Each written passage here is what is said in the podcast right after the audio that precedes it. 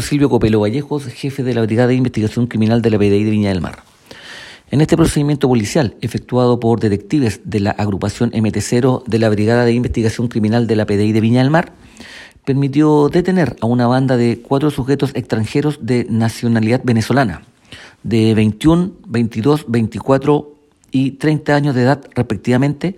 todos sin antecedentes policiales, los cuales fueron aprendidos por el delito de infracción al artículo cuarto de la ley 20.000, la cual sanciona el tráfico ilícito de estupefacientes y sustancias psicotrópicas. Los imputados se dedicaban a comercializar droga en pequeñas cantidades en la Plaza Vergara,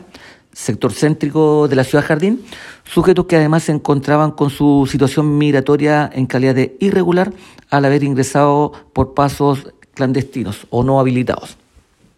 En las diligencias investigativas, donde se utilizó el análisis criminal y la inteligencia policial, permitió incautar 27,44 gramos de cannabis dosificada,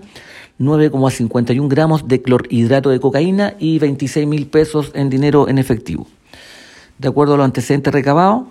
por instrucción del Ministerio Público, los detenidos quedaron apercibidos al artículo 26 del Código Procesal Penal, es decir, a la espera de citación,